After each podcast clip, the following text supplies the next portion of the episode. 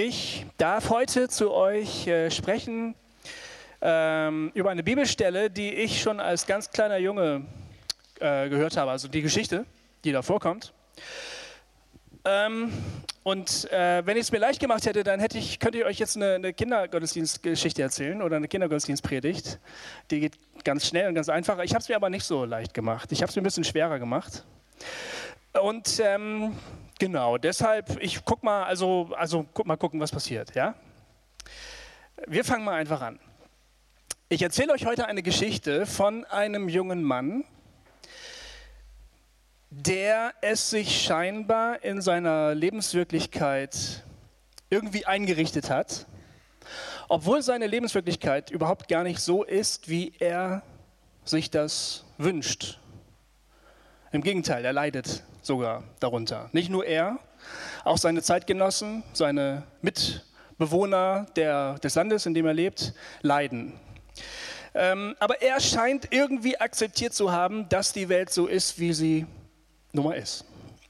Und möglicherweise kommt dir das bekannt vor.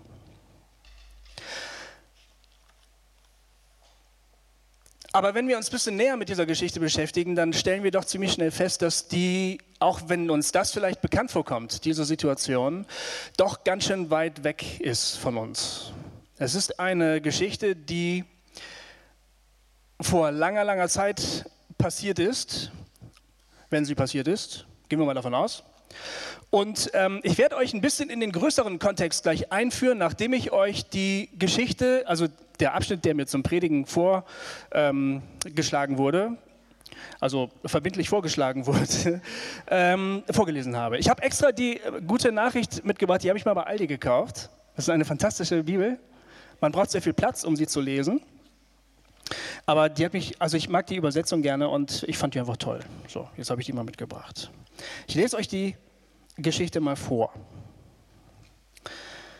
Der junge Mann, von dem ich spreche, heißt Gideon und dem ist Folgendes passiert. Wir steigen jetzt ein mitten in die Geschichte rein.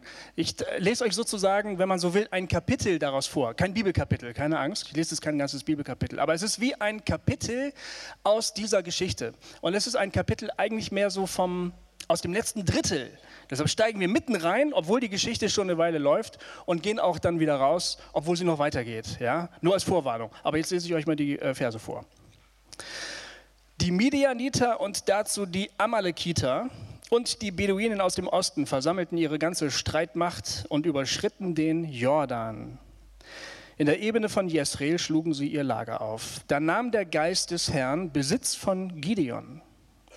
Gideon blies das Kriegshorn um die Männer der Sippe Abieser zusammenzurufen und alle folgten ihm. Die das ist, das ist seine eigene Sippe, aus der er stammt. Er schickte Boten durch das Gebiet des Stammes Manasse, das ist der Stamm, von dem er äh, auch stammt, und auch dort folgten die Männer seinem Ruf und schlossen sich ihm an. Bis zu den Stämmen Ascher, Sebulon und Naphtali schickte er Boten und sie alle kamen ihm zu Hilfe. Inzwischen betete Gideon zu Gott. Gib mir doch ein Zeichen, an dem ich erkennen kann, dass du Israel wirklich durch mich retten willst. Ich bin gerade dabei, frisch geschorene Wolle auf dem Dreschplatz auszulegen. Lass morgen früh den Tau nur auf der Wolle sein und die Erde ringsum trocken bleiben. Dann weiß ich, dass deine Zusage gilt und du Israel durch meine Hand retten willst. Gott erfüllte ihm die Bitte. Als Gideon am nächsten Morgen die Wolle ausdrückte, füllte der Tau eine ganze Schale. Und wieder betete Gideon zu Gott, werde nicht zornig über mich, wenn ich dich noch ein einziges Mal um ein Zeichen bitte. Lass doch morgen früh die Wolle trocken bleiben und ringsum auf der Erde Tau fallen. Auch diese Bitte erfüllte ihm Gott. Am nächsten Morgen war die Wolle trocken und auf der Erde ringsum lag Tau.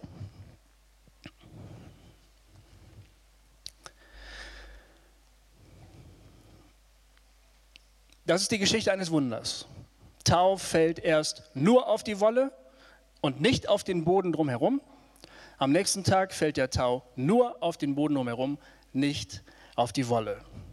Falls dir das schon fremd vorkommt, weil du vielleicht mit wundersamen Dingen nicht so viel zu tun hast bisher in deinem Leben und auch nicht genau weißt, ob es das gibt oder nicht, eigentlich ist es sogar noch schlimmer. Ähm, ich erzähle euch ganz kurz, woher diese Geschichte stammt, also wann die überhaupt spielt. Sie spielt im zweiten Jahrtausend vor Christus. Wahrscheinlich im 12. Jahrhundert vor Christus. Das ist die Zeit, wo ungefähr der Krieg um Troja passiert ist, wenn er denn passiert ist. Wer hat denn Troja von euch im Kino gesehen? Darf ich mal Hände sehen? Ah ja. ja. Wer hat denn die Ilias gelesen? Kann ich mal Hände sehen? Kein Scheiß? Nee, hast du echt gelesen? Ja, wir müssen uns nochmal unterhalten. Das ist ja der Hammer, Debbie. Das hätte ja. Jetzt hätte ich fast gesagt, das hätte ich ja nicht gedacht. Das ist ja auch nicht gut, sowas zu sagen. Naja, ist ja okay. Also, ich habe die auch mal gelesen. Spannend. Also wahnsinnig viel Mord und Totschlag. Enorm blutig. Äh, genau, da wollte ich gar nicht drüber reden. Ich wollte sagen, also das ist ungefähr die Zeit, wo der Krieg um Troja äh, äh, passiert. Ja? Das ist die Zeit, wo im Nahen Osten, also da, wo die Geschichte spielt, die ich euch gerade vorgelesen habe, die Eisenzeit gerade beginnt, während unsere Vorfahren, das waren noch nicht mal die Kelten, hier bei uns, noch, die, noch in der Bronzezeit gelebt haben. Es ist eine, eine Geschichte von lange, lange her. Aus einer Welt, die mit unserer heutigen Welt ehrlich gesagt überhaupt nichts zu tun hat. Muss man einfach mal festhalten. Es ist ein paar hundert Jahre nachdem die hebräischen Stämme Ägypten verlassen haben. Unter der Leitung ihres geistlichen und politischen Führers Mose. Und es ist wiederum einige Zeit her, seit sie unter der Leitung ihres militärischen Führers Josua diese Länder, die sie jetzt bewohnen, erobert haben. Wir haben einen blutigen Vernichtungskrieg geführt gegen die Bewohner Kanaans. Ähm, ja. Nun leben sie da und mittlerweile sind die Menschen, die dort leben, eigentlich nur noch ein loser Verbund aus verschiedenen Stämmen. Eine ganz heterogene Gemeinschaft von Leuten, wo jeder so sein Ding macht, wo es keine starke Führung mehr gibt eine Gruppe von Leuten, die anfällig sind für alle möglichen Angriffe von außen. Und genau das passiert auch. Volksgruppen von außen, Stämme, andere Stämme, die drumherum leben, fallen immer wieder in das Land ein. Und es kommt immer wieder zu Krisen. Dann stehen neue Führer auf, die für eine Zeit lang, also militärische Führer, ähm, äh, geistliche Führer, die, eine, die irgendwie es schaffen, alle Leute hinter sich zu bringen, die dann es schaffen, die Krise zu meistern. Dann verschwinden diese Leute wieder, eine neue Krise entsteht und so weiter. Das ist in, im Buch der Richter in der Bibel, da wird das beschrieben. Eine Krise jagt die nächste. Es sind lauter so Episoden, immer wieder stehen neue Leute auf. Auch Frauen sind darunter, äh, die Richterin äh, Judith zum Beispiel. Und ähm, die hieß doch Judith, oder? Glaube ich. Weiß Judith? Deborah. Ach stimmt, Judith war die andere, die den Typen getötet hat. Ja, ist ja egal. Jedenfalls, also die, ähm, so, ne? das ist die, eine wahnsinnig turbulente Zeit, in der diese Geschichte passiert. Und nun sind wir also bei Gideon angekommen und es ist im Prinzip genau dasselbe. Die Geschichte wiederholt sich. Ähm, benachbarte Völker, in diesem Fall die Midianiter und Amalekiter, fallen immer wieder ein ins Land, zerstören die Lebensgrundlage der Leute, rauben, morden, äh, was sie können, plündern. Was ist der Grund? Gut, wahrscheinlich wollen sie sich auf der einen Seite bereichern, auf Kosten der Leute, die sie berauben. Auf der anderen Seite kann es auch sein, dass sie einfach versuchen, einen Konkurrenten in der Region klein zu halten. Ähm, man will ja nicht, dass da irgendwie andere, stärkere Kräfte neben einem wachsen. So kann ich mir das vorstellen, ja. Also immer wieder kommt es zu diesen Übergriffen und die Leute leben in bitterster Armut. Denn immer wenn sie gerade sich was erarbeitet haben, erschuftet haben, wenn Ernte ist, äh, wenn die Tiere groß genug sind, was weiß ich, ich bin kein Landwirt, dann kommen eben Kräfte von außen und rauben alles, was bis dahin erwirtschaftet wurde. Klar, was dann passiert. Wir in Mitteleuropa stehen vor so einer Geschichte so ein bisschen wie vor so einer Fantasy-Geschichte, so Game of Thrones mäßig. Das ist halt das ist irgendwie eine Welt, mit der wir nichts zu tun haben letztlich. Natürlich sind wir jetzt zurzeit hunderttausendfach konfrontiert mit Geschichten, die genau aus so einem Kontext zu uns kommen. Ja? Die Flüchtlinge, die zu uns kommen aus Afghanistan, aus Syrien, aus Eritrea, aus Somalia, aus Libyen, aus dem Libanon, aus dem Irak, die kommen zu uns, weil sie genau das erleben, was die Geschichte von Gideon hier erzählt. Die haben das erlebt, dass stärkere Kräfte über sie äh, herfallen und sie äh, lynchen oder massakrieren oder vergewaltigen oder berauben oder versklaven. Und deshalb kommen die zu uns. Das heißt, solche Leute können mit dieser Geschichte möglicherweise auf den ersten Blick schon mal viel mehr anfangen als wir. Wir sagen, äh, okay, wow, äh, habe ich, ist jetzt nicht so mein Problem. Aber wir haben Kontakt jetzt mehr und mehr mit Leuten, die, das, äh, die sich darin sehr, sehr gut wiedererkennen können. Wir haben es noch ein bisschen weiter bis zu dieser Geschichte. Wenn wir uns fragen, als äh, geschulte Gottesdienstzuhörer, so, was hat mir diese Geschichte jetzt zu sagen? Darum seid ihr hier, nehme ich an. Sicher auch, weil ihr schöne Lieder singen wollt, aber möglicherweise auch, weil ihr wissen wollt, was hat diese Bibeltextgeschichte da mit mir zu tun? Wir haben es noch ein bisschen weiter. Habe ich schon gesagt, bevor das passiert, was ich gerade vorgelesen habe, passiert ja noch viel mehr. Wir sind mitten reingestiegen in die Geschichte. Da ist schon was passiert. Wir haben Gideon bereits als Rebellen kennengelernt, als Freiheitskämpfer. Aber das war er ja nicht immer. Ich habe vorhin gesagt, dass Gideon ein Mann ist, ein junger Mann ist, der sich scheinbar mit seiner Lebenswirklichkeit in seiner Lebenswirklichkeit eingerichtet hat, der sich irgendwie arrangiert hat. So lernen wir ihn jedenfalls kennen. Als, wir, als Gideon das erste Mal auftaucht, da drischt er Korn in einer leeren Weinkelter. Er macht das deshalb, um sich zu verstecken, also um es nicht öffentlich zu machen, weil er ganz genau weiß, wenn ich das öffentlich mache, sieht mich der Feind und nimmt mir das weg, was ich mir hier gerade erschuftet habe. Und er tut es natürlich, um äh, für seinen Lebensunterhalt zu sorgen und für den Lebensunterhalt seiner Familie. Früher im Kindergottesdienst, als mir diese Geschichte erzählt wurde, da hat man mir gesagt, das ist ja feige, voll feige. Der macht das ja nicht öffentlich, der macht das ja heimlich. Aber ich finde ehrlich gesagt, das ist eine sehr mutige Tat, die Gideon hier tut. Es ist eine verzweifelte Tat, es ist eine widerständische Tat eigentlich. Gideon sagt, so geht es nicht weiter. Wir können nicht hungern, nur weil immer wieder Leute kommen, die uns das wegnehmen, was wir zum Leben brauchen. Es ist eigentlich ein Widerstand im Kleinen. Hier zeigt sich widerständisches Potenzial und das scheint Gott auch so zu sehen, denn dann plötzlich begegnet ihm Gott, gerade in dieser Situation, wo Gideon sein Korn drischt in der leeren Kälte. Und sagt zu ihm, Gott mit dir, du tapferer Held. Vor uns unbedarfte Bibelleser steht eigentlich ein junger Bauer, der heimlich versucht, für sich etwas zum Leben zur Seite zu schaffen. Aber Gott sieht etwas anderes. Gott mit dir, du tapferer Krieger. Ich muss mal ganz kurze Pause machen und einen Schritt zurücktreten und sagen, von was ich eigentlich ausgehe, wenn ich jetzt hier zu euch spreche. Ich äh, gehe von bestimmten Dingen aus, die ich jetzt für gesetzt halte. Ja? Es, kann, es muss gar nicht sein, dass du, dass du das genauso siehst wie ich. Erstens, ich gehe davon aus, dass es Gott gibt. Ich gehe zweitens davon aus, dass er dich und mich kennt, dass er sich sogar für uns interessiert, dass er sogar eine konkrete Vorstellung davon hat, wie unser Leben gelingen kann, wie wir ein gutes Leben leben können und dass er sogar konkret handelt, um uns dabei zu helfen, diesen Weg zu finden. Davon gehe ich aus. Ich weiß nicht, ob dir das genauso geht. Ich könnte mir vorstellen, und ich könnte es auch ehrlich gesagt gut verstehen, wenn du sagen würdest, das finde ich nicht plausibel. Wenn ich mir das Bild angucke von dem dreijährigen Jungen am türkischen Strand, der syrische Junge, der ertrunken ist, noch mit dem Gesicht im Wasser liegt, einen völlig sinnlosen Tod gestorben ist, dann könnte man auch auf die Idee kommen, dass es erstens Gott nicht gibt und dass, wenn es ihn gibt, wir ihm scheißegal sind. Das ist kein so, nah, so, so fernliegender Gedanke.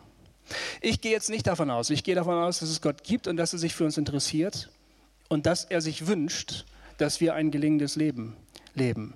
Und ich kann dir das jetzt nicht begründen, weil das ist nicht der Inhalt meiner Predigt, warum ich davon ausgehe. Ich habe dafür Gründe und wenn du willst, können wir darüber sprechen nachher. Ich sage dir nur, wo ich herkomme. Das, das ist fairer. Ja? Das sind meine Voraussetzungen. Es gibt Gott, er interessiert sich für dich und er hat eine Vorstellung davon, wie dein Leben gelingen kann. Und ich glaube, die Geschichte von Gideon gibt uns Aufschlüsse darüber. Gott begegnet Gideon, aber er sieht keinen jungen, unterdrückten Bauern, der es sich irgendwie einrichtet in der Welt, in der er lebt, sondern er sieht einen Helden. Gott sieht, was in Gideon steckt. Gott weiß, wer er ist, wer er wirklich ist. Und deshalb erteilt er ihm einen Auftrag und sagt, kämpfe für die Freiheit, für dich und deine Leute. Ich bin mit dir, ich werde dir helfen. Der Auftrag passt zu Gideon, ob er das weiß oder nicht. Der Auftrag passt zu Gideon, zu dem, was das für ein Mann ist, das, was das für ein Mensch ist. Und nach einigem Widerstand akzeptiert Gideon das auch und macht sich tatsächlich auf diesen neuen Weg. Und da kommen wir dann jetzt hier mit unserer Bibelstelle. Da, wo wir mit unserer Bibelstelle einsteigen, was ich gerade vorgelesen habe, da ist er schon auf diesem Weg. Da ist er schon eine ganze Weile unterwegs. Da hat er schon unglaubliche Risiken auf sich genommen. Da hat er schon Todesangst erlitten. Da hat er schon einiges hinter sich.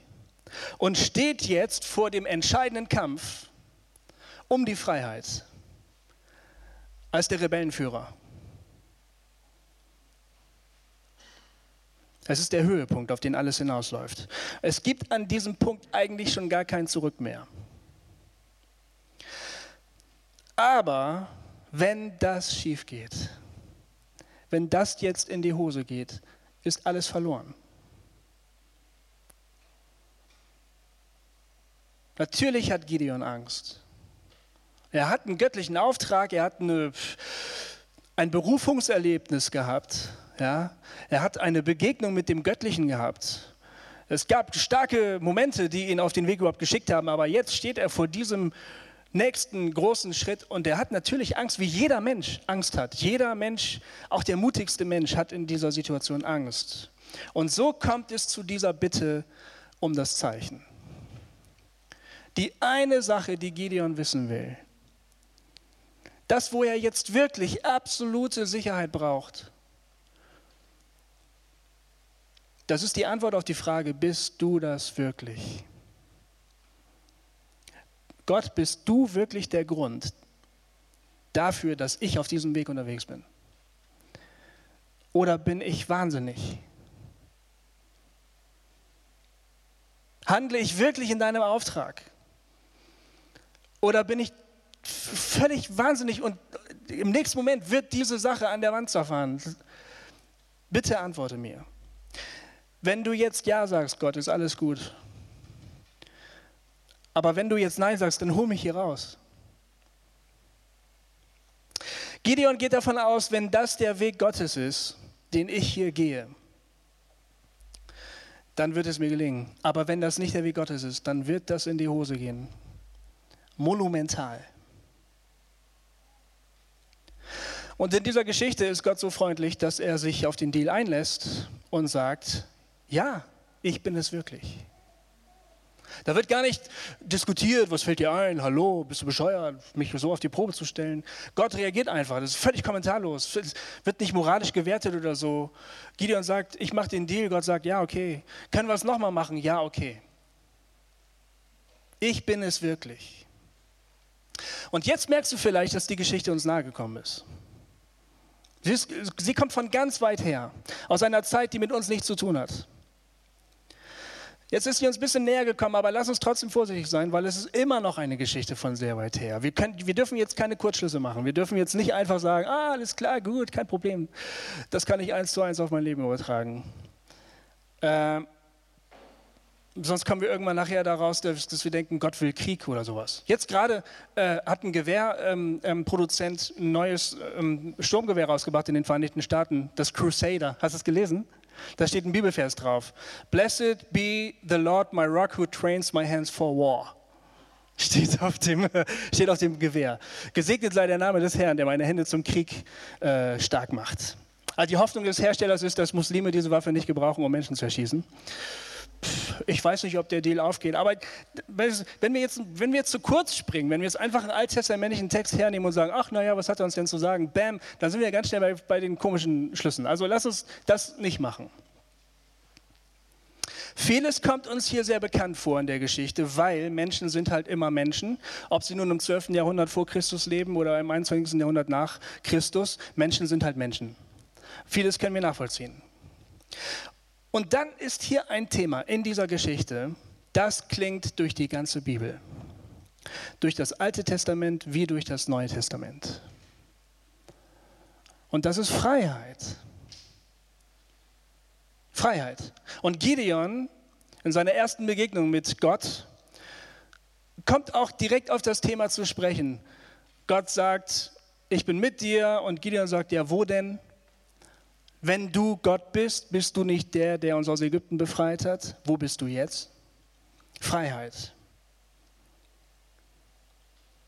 Jahrhunderte später sagt Jesus über sich selbst, wen der Sohn frei macht, der ist wirklich frei. Ein Thema, das wieder anklingt im Neuen Testament. Und dann wiederum einige Jahrzehnte später sagt der Apostel Paulus, ihr seid zur Freiheit berufen. Hier möchte ich gerne einhaken. Damit können wir was anfangen. Freiheit. Was ist das? Freiheit. Freiheit ist das, was wir alle wollen. Aber was konkret ist das eigentlich? Ich habe einen äh, Diskussionsvorschlag mitgebracht von Matzen. Das ist eine deutsche Rockband. Kennst du die? Ich, ich, ich finde die auch gut. Ja. Die haben ganz intelligente Texte ähm, und ganz interessante Themen. Und sie haben einen äh, Song geschrieben, der heißt Lass es raus. Der macht einen Vorschlag, wie Freiheit konkret aussehen kann. Den hören wir uns gerade einfach mal an. Können wir den mal haben?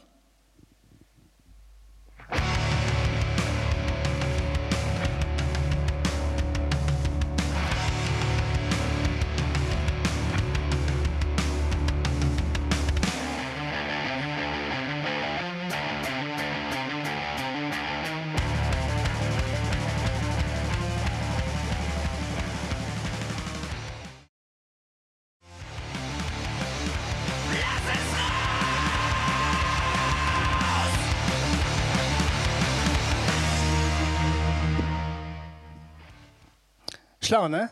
Finde ich. Nicht sehr differenziert, aber, aber schlau. Ähm, Freiheit, was ist das? Ähm, Matzen sagt, Matzen drückt mehr so eine Ahnung aus. Die sagen, war das alles? Ich glaube nicht. Was gibt es da draußen sonst noch? Freiheit ist für uns ja ähm, oft so ganz schnell gesagt, nur das tun, was ich will und nicht das, was ich muss. So, das ist für uns oft Freiheit. Ne? Ferien, in den Ferien mache ich nur noch, was ich will, nicht mehr das, was ich muss. Oh, bin ich frei. Stimmt ja auch. Nur, ähm, das gibt es eigentlich fast überhaupt gar nicht im Leben. Irgendwas musst du immer. Ne? Ob du das nur willst oder nicht, du musst dir Nahrung besorgen, du musst für Verwandte da sein, du musst zum Arzt gehen, wenn du demnächst schwer krank wirst, du musst Rechnung bezahlen, du musst den Müll rausbringen, du musst halt Dinge tun. Es gibt auch kein Leben ohne Abhängigkeit, sowas gibt es nicht. Selbst wenn du auf einer einsamen Insel leben würdest, ja, und du hättest nur dich und die Kokosnüsse. Du, du wärst schon auch noch abhängig von der Natur und von der Tatsache, dass du irgendwie überleben musst. Es gibt nicht so das, was wir so oft als Freiheit verstehen. Diese Freiheit gibt es nicht. Aber was ist denn Freiheit? Was meint Jesus denn, wenn er sagt, wen der Sohn frei macht, der ist wirklich frei? Was heißt denn das? Ich finde, Matzen deuten was an, was ich gut finde. Ähm, ich höre daraus, so zu leben, wie es mir entspricht. Ein Leben zu leben, das zu mir passt, wo ich richtig bin, das zu dem passt, wer ich bin und was ich bin. Ich glaube ehrlich gesagt, das ist das, was Leute meinen, wenn sie sagen, ich habe meinen Traumjob. Also jeder Traumjob ist manchmal auch ätzend, oder? Vielleicht hast du deinen Traumjob, herzlichen Glückwunsch. Aber dann weißt du, was ich meine. Es ist nicht immer toll. Es ist schon auch Arbeit. Es ist schon auch anstrengend. Und du hast morgens manchmal auch keinen Bock, deinen Traumjob zu machen. Ist normal, gehört dazu. Aber du hast deinen Traumjob, weil du machst das, was du glaubst, was zu dir passt. Wo du das Empfinden hast, das kannst du richtig gut. Und es schenkt dir eine Zufriedenheit weil du das Empfinden hast, in dem Film, in dem ich hier gerade spiele, bin ich genau der Richtige. Ich glaube, das ist das, was Jesus meint. Ich glaube, Jesus spricht, wenn er sagt, wenn, wen ich frei mache, der ist wirklich frei. Jesus spricht von einem Leben, das zu dir passt, das du bist, wo du reingehörst. Jetzt müssen wir uns eine Sache klar machen, das ist kein ewiger Sommerurlaub, sondern wer diesen Weg geht, muss sich auf Kämpfe einstellen. Es ist kein leichter Weg, es ist ein sehr zufriedenstellender Weg, aber es ist kein leichter Weg. Da gehören gute Zeiten dazu, da gehören Erfolgserlebnisse dazu, da gehört das gute Gefühl dazu, dass es richtig ist, wie es ist, aber da gehören auch Kämpfe dazu, Angst, Verzweiflung. Guck dir Gideon an. Ich denke, dass Gideon genau das Leben lebt, was zu ihm passt. Aber es ist ein Weg, der hart ist, mit Ängsten. Manchmal Verzweiflung. Bist das wirklich du? Oder bin ich einfach nur wahnsinnig? Das ist genau die Situation, in der Gideon steht. Ich kenne das. Ich habe eine ähnliche Geschichte, in der ich immer noch drinne stecke, die noch nicht zu Ende ist. Es gibt noch kein Happy End, aber ähm, ich habe auch so einen harten Schnitt gemacht.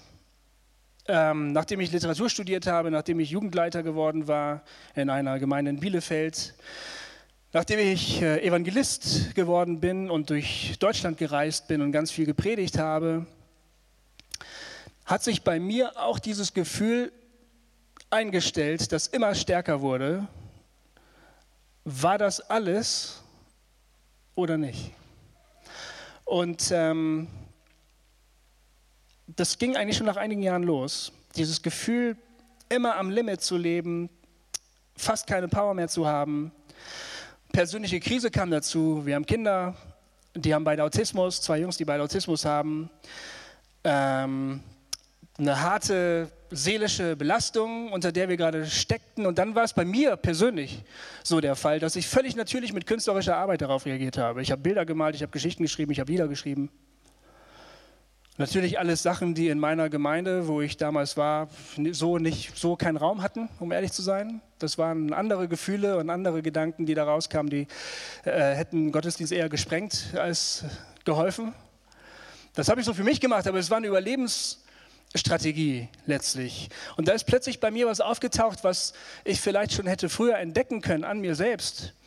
Ähm, aber ich, hab, ich bin nicht in einem Umfeld äh, aufgewachsen, wo das wahnsinnig stark gewertschätzt wurde. Nämlich, ich habe gemerkt, da ist eine künstlerische Persönlichkeit, die fordert ihr Recht ein und äh, die kommt jetzt hier irgendwie raus. Mit mir passiert etwas. Das hatte erstmal noch nicht so die direkte Konsequenz. Ich habe angefangen, mich selber besser zu verstehen. Ich habe verstanden, warum ich manche Entscheidungen getroffen habe, die ich getroffen habe, wo sowohl mein Umfeld als auch ich selber gesagt haben, pff, was machst du da? Ähm, so ein unbändiger Freiheitswille, der da war, wo ich immer dachte, meine Güte, du undankbarer Kerl, du hast schon so viel Freiheit und willst immer noch mehr. Da kam sowas, so eine Erkenntnis, ich glaube, ich komme mir selbst allmählich auf die Schliche ich glaube, ich finde allmählich raus, wer ich wirklich bin. Und es könnte sein, dass das, was ich jetzt mache, so gut das jetzt auch ist, demnächst irgendwann zu Ende gehen muss, damit ich nicht kaputt gehe. Und ähm, ich habe dann tatsächlich die Reißleine gezogen und bin ausgestiegen aus einer eigentlich gar nicht mal so wenig erfolgreichen Karriere. Man kann ja unter den Gläubigen auch ganz gut Karriere machen. Geht ganz gut. Kriegt man so ein bisschen Renommee und Anerkennung und Spender bezahlen dir deinen Lebensunterhalt. Super, eigentlich. Ähm, ich bin da raus, weil ich gemerkt habe, Gott sagt zu mir, geh da raus. ohne dass ich gewusst hätte, was danach kommt. Und dann hatte ich eine Begegnung in Kapstadt, die mir geholfen hat. Denn ich habe mich ähm, unter Künstler gemischt. Das war eine große christliche Konferenz, wo ich war, der Tobi auch. Tobi und ich, wir haben uns ein Zimmer geteilt, es war sehr schön. Wir haben Wale gesehen. Das war, also das war nicht wir, sondern das waren echte. Nee, nee, nee, nee, das, war, das waren echte Wale. Also mit Flossen. Nee, echt. ja, es war super schön. Und ähm, ich habe mich da unter die Künstler gemischt, weil ich ja Literatur studiert hatte und eigentlich immer irgendwie künstlerisch irgendwie unterwegs war. Und ich habe gedacht, eigentlich äh, ist das genau die richtige Gesellschaft für mich. Ne? Und dann, das war ganz interessant, was Sie da erzählt haben. Ehrlich gesagt, unter Evangelikalen über Kunst zu reden, ist nicht so lustig. Es ist, ist, ja, ist ja egal. Jedenfalls, ich bin da wieder raus aus diesem Meeting, das war schön. Und plötzlich schießt mir der Gedanke durch den Kopf, du gehst da wieder hin zurück. Da waren zwei ältere Herren aus Amerika, die beide sehr, sehr nett waren und was von Kunst verstanden haben. Du gehst jetzt zu einem dieser netten älteren Herren und erzählst dem, was mit dir los ist. Und das habe ich gemacht. Zack, ich bin umge mich umgedreht, bin zu, mit dem hingegangen, habe gesagt, hallo, guten Tag, mein Name ist Gofi, ich habe eine Identitätskrise, äh, kannst du mir mal helfen? Und der war so nett, er hat mir zugehört. Ich habe gesagt, ich mal Bilder, ich weiß nicht warum. In meiner Gemeinde haben die keinen Platz, weiß ich jetzt schon. Ich schreibe Songs, ich weiß ganz genau, dass die die alle scheiße finden. Das sind mehr so Punk-Songs. Äh, naja, ich bin auch ziemlich wütend, ehrlich gesagt. Ähm, was soll ich denn machen?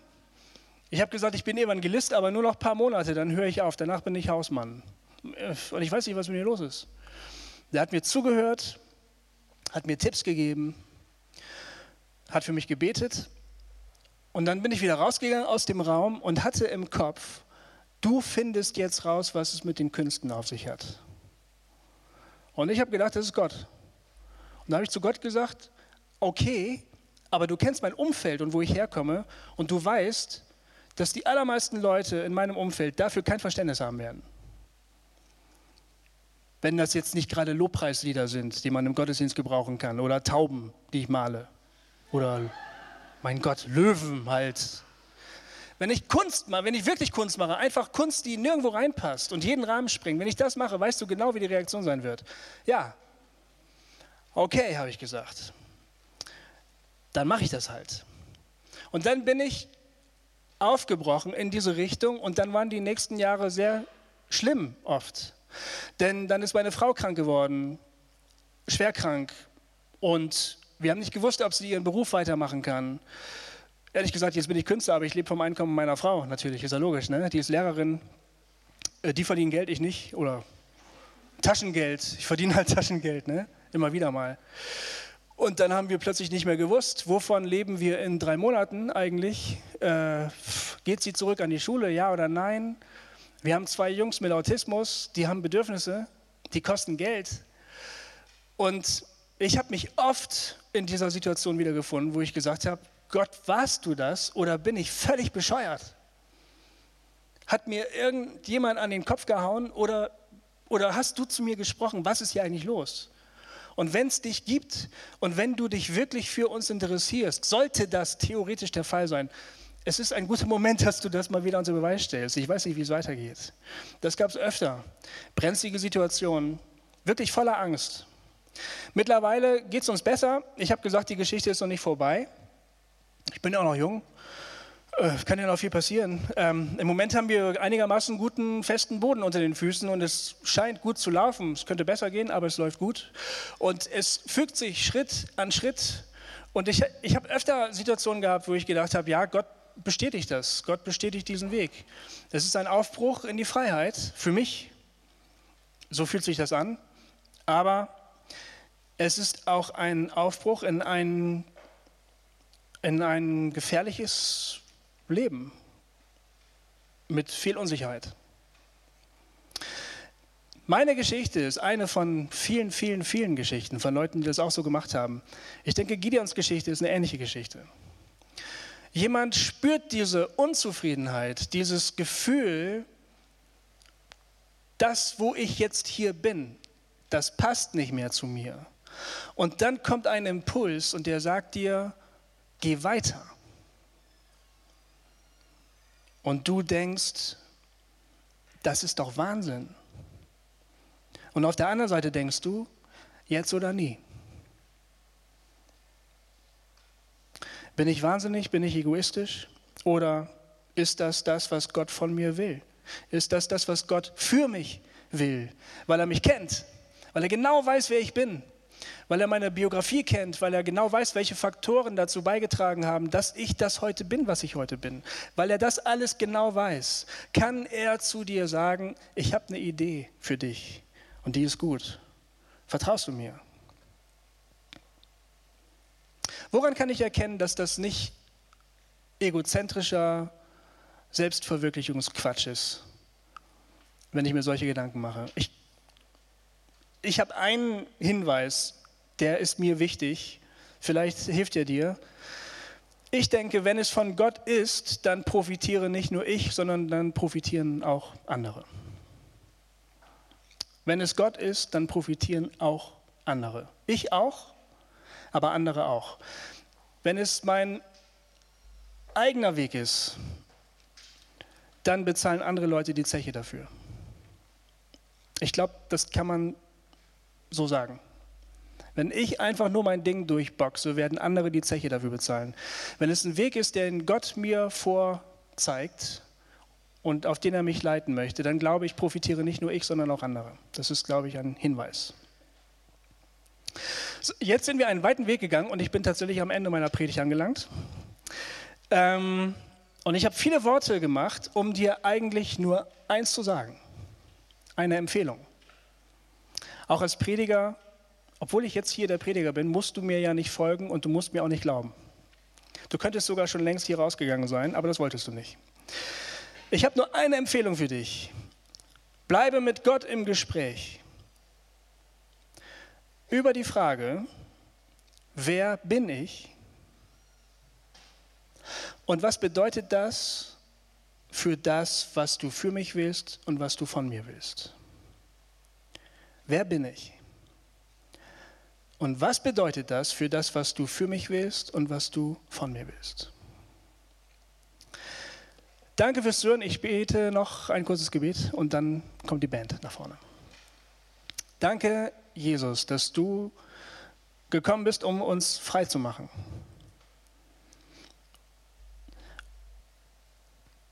Und wir möchten gerne wissen, was das bedeutet konkret für uns ganz persönlich. Bitte schenke uns den Mut, uns auf die Suche danach zu machen. Danke, dass du nicht willst, dass wir verloren gehen, sondern dass wir den Weg zum Leben finden. Amen.